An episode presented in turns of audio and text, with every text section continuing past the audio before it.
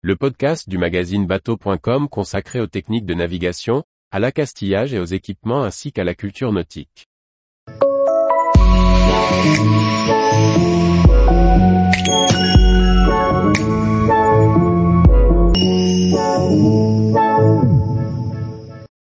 Le Merchant Royal, un trésor au fond des mers.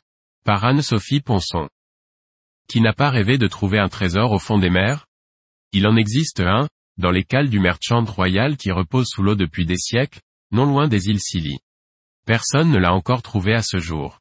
Comment est-il arrivé là? Dans le royaume des chasseurs de trésors, le Merchant Royal est roi. Surnommé l'Eldorado des mers, ce navire a coulé le 23 septembre 1641 près des côtes britanniques, au large des îles Scilly. À son bord, quelques cent mille livres en or, 400 lingots d'argent et des centaines de milliers de pièces de monnaie. On estime la valeur actuelle de la cargaison à plus d'un milliard. Avant de finir au fond de l'eau, le Merchant Royal était un galion de 700 tonnes construit au Royal Naval Dockyard de Deptford en 1627.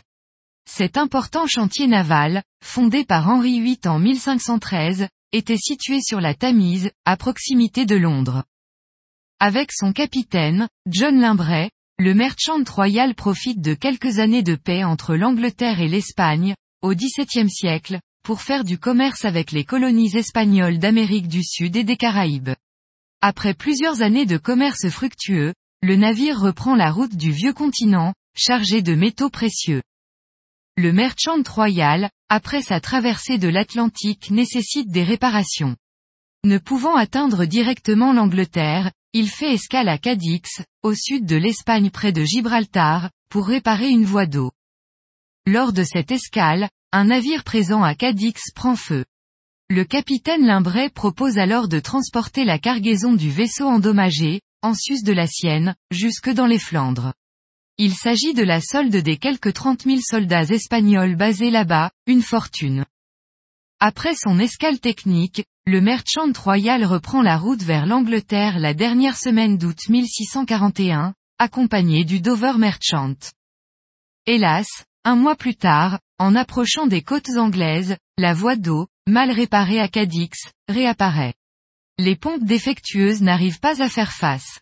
Alors que les conditions météorologiques sont mauvaises, le bateau embarque de plus en plus d'eau, à tel point qu'il finit par couler au large des îles Scilly.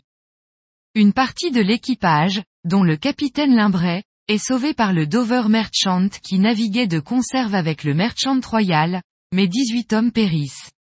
La cargaison du galion, elle, coule avec le vaisseau. Lors du Nouveau Monde, l'argent mexicain, les pièces de monnaie, la solde des Espagnols, les objets précieux, tout cela coule avec le Merchant Royal au fond de l'eau. Ce butin représente l'un des plus grands trésors maritimes répertoriés au monde. De nombreux chasseurs de trésors se sont lancés sur les traces du Merchant Royal. En 2007, la société américaine Odyssey Marine Exploration a pensé avoir trouvé le navire après avoir découvert, au large des Cornouailles, une épave contenant environ 17 tonnes de pièces d'or et d'argent. Il s'agissait en réalité d'une frégate espagnole du XIXe siècle, la Nuestra Señora de la Mercedes. En 2019, un pêcheur des Cornouailles a ramené dans ses filets une immense encre vieille de plusieurs siècles. Elle pourrait provenir du Merchant Royal. La chasse au trésor se poursuit toujours. Tous les jours, retrouvez l'actualité nautique sur le site bateau.com. Et n'oubliez pas de laisser 5 étoiles sur votre logiciel de podcast.